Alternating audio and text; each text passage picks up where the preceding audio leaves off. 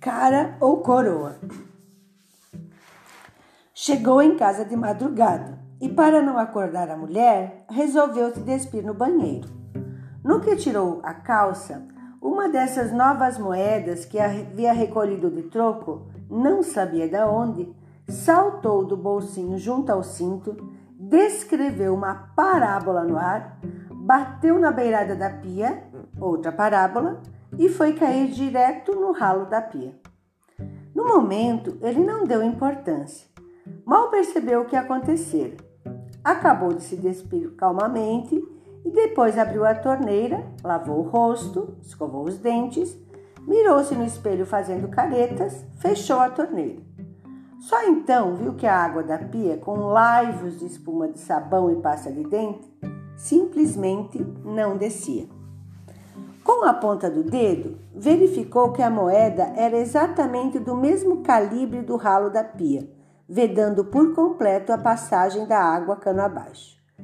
Em vão tentou retirá-la com a unha do indicador. Não havia a menor separação entre ela e a parede do cano. E de tanto mexer com a mão ali dentro, não só acabou machucando a unha, como fez com que a água entornasse sobre as bordas da pia, molhando o chão do banheiro. Desistiu logo, tinha mais era que ir dormir. Na manhã seguinte daria um jeito naquilo.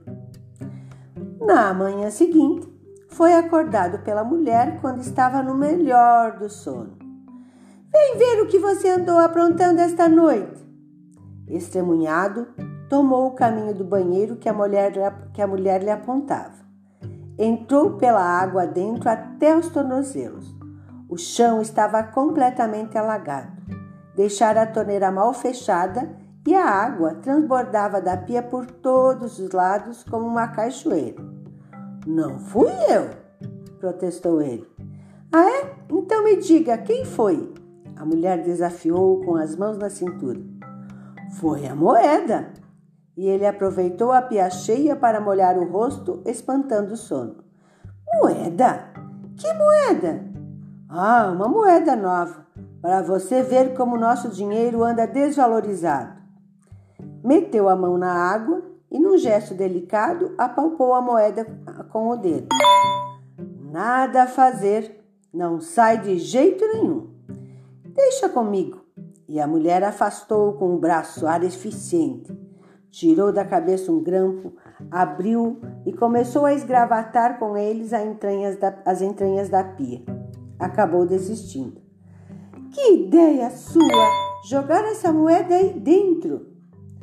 Ah, joguei por querer, é o que você quer dizer. Não sai de jeito nenhum.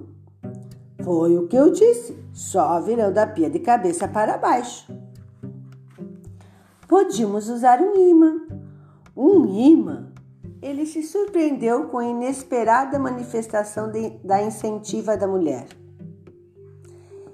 E quem disse que um imã funciona debaixo d'água? Além do mais, o metal dessas moedas é tão ordinário que nenhum imã deve exercer atração sobre elas.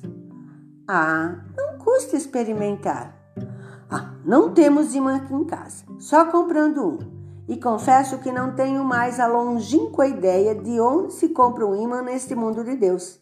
Ainda mais um tão pequeno que caiba no ralo da pia. Hum. Quem sabe um pouco de cola na ponta de um lápis?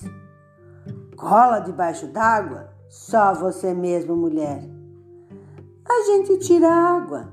Tirar como? Se a pista é entupida. O jeito é chamar um bombeiro. Também, que diabo que você tinha que chegar tão tarde e ainda jogar a moeda dentro da pia? Prudentemente, ele se afastou, indo tomar o seu café, sem escovar os dentes. A mulher o seguiu.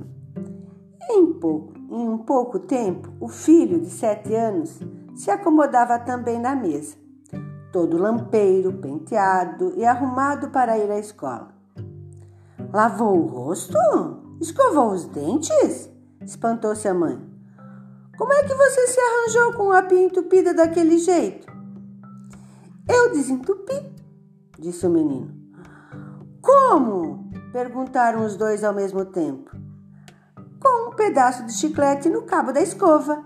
E o menino atirou a moeda para o ar, aparando-a com as duas mãos. Cara ou coroa?